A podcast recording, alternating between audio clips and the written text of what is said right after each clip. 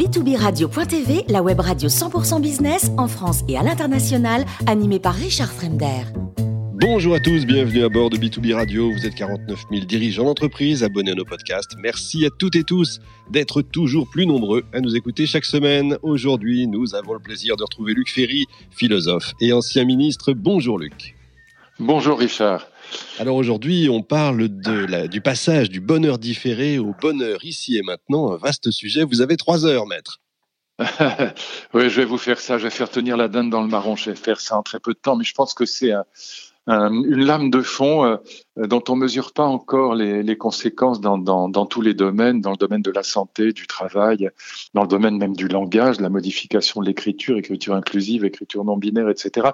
Et donc, euh, je vous explique en deux, en deux secondes l'idée, euh, l'idée de fond. Mais encore une fois, c'est, je pense que c'est une véritable révolution qu'on vit en ce moment sans s'en apercevoir. Pendant des siècles et des siècles, les humains ont vécu sur des idéologies, des philosophies, des religions aussi, qui étaient des religions du bonheur différé. Pour les élèves à l'école, le bonheur, c'était après la classe, c'était euh, pendant les vacances. Euh, pour les salariés, le bonheur, c'était éventuellement après la retraite, euh, parce que le travail était très pénible et on se disait, eh ben, quand j'aurais pris ma retraite, je pourrais aller à la pêche, je pourrais avoir un petit bateau, que sais-je, je pourrais m'occuper de mon jardin, etc. Pour les communistes, le, bonheur, c'était après la Révolution, l'avenir radieux. Bon. Et puis, pour les, les catholiques, pour les chrétiens, pour les religions d'une manière générale, le bonheur, c'était après la vie terrestre, c'était euh, malgré tout au ciel. C'est pour ça dire que Marx parlait d'opium du peuple pour parler des religions, parce que euh, il disait les religions calment les gens parce qu'ils pensent que le bonheur ce sera après. Or, ce qui s'est passé, pour des raisons qui sont extrêmement profondes, c'est que nous avons vécu un XXe siècle de déconstruction de ces idéologies traditionnalistes, si on veut, l'école républicaine, le, catholicisme, le communisme. on a, on a, pour donner des chiffres que j'avais d'ailleurs déjà indiqués dans une précédente euh, session, si je puis dire, une précédente interview, euh, le communisme passe en France de 30% dans les années 50-60 à 2% aujourd'hui. Euh, en, en 1950, 95% des Français sont baptisés, ils sont 30% aujourd'hui. Il y a 45 000 prêtres en France, ils sont 5 000 aujourd'hui. Donc ces grandes idéologies du bonheur différé, du paradis, de l'avenir radieux, de euh, après la classe, etc. Elles se sont littéralement effondrées. Elles ont été déconstruites par le capitalisme moderne. En vérité, Schumpeter a raison.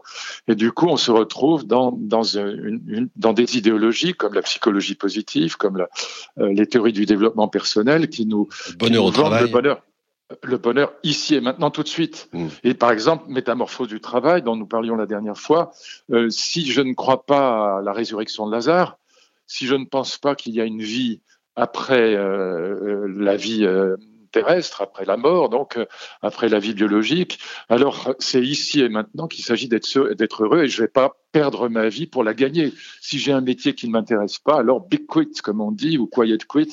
je quitte, euh, voilà, je quitte mon boulot ou, j'en fais le moins possible parce que bien-être au travail, euh, bon, s'il n'y a pas le bien-être au travail, ben, c'est pas la peine de travailler.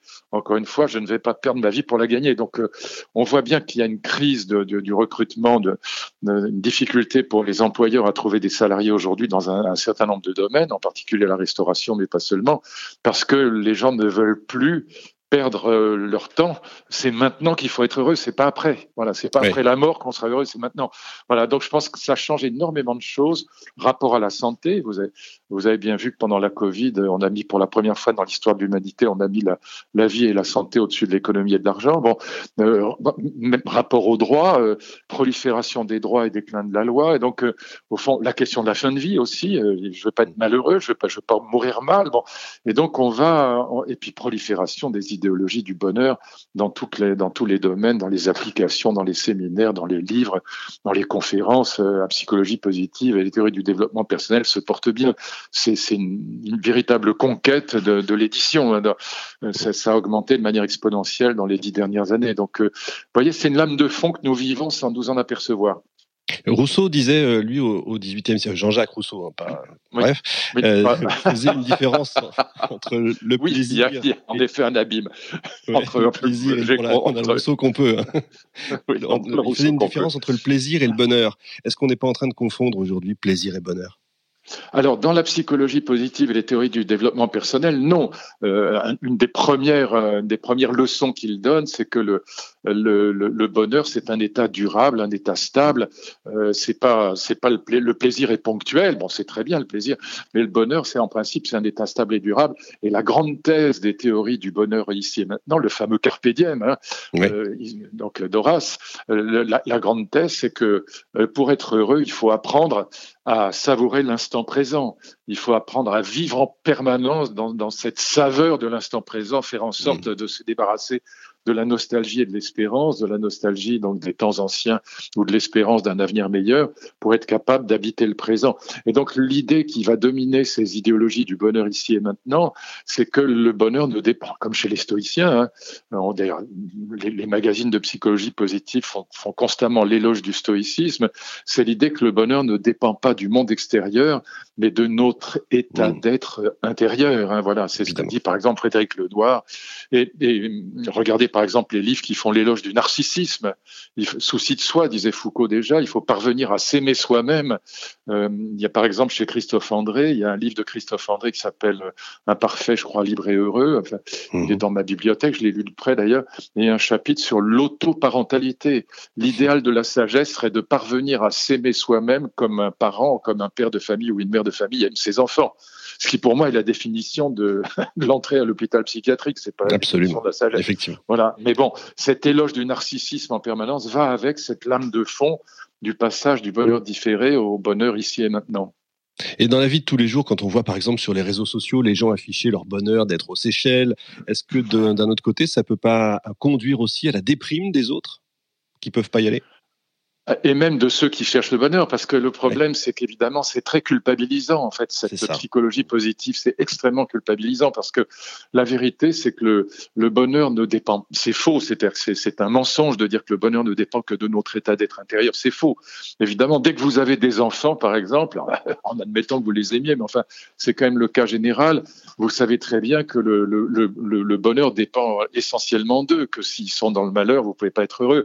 Mais de la même manière, par exemple, Frédéric Lenoir, dans son livre euh, sur l'histoire du bonheur, il, prétend, il cite Étil Soum, et il dit, voilà, on peut même être heureux à Auschwitz, bah, à part le chef du camp, et encore si c'est un grand pervers narcissique, personne ne peut être heureux à Auschwitz, c'est des mensonges, c'est pas vrai. C'est, c'est, c'est, c'est du... Et du coup, c'est très culpabilisant parce que les gens, les gens qui se disent mais moi je suis pas heureux, bah non, bah, dites donc c'est de votre faute. Hein, il s'agit d'être heureux, c'est de votre faute. Si vous n'êtes pas heureux, c'est que vous n'êtes pas sage. Donc euh, c'est extrêmement culpabilisant pour les gens.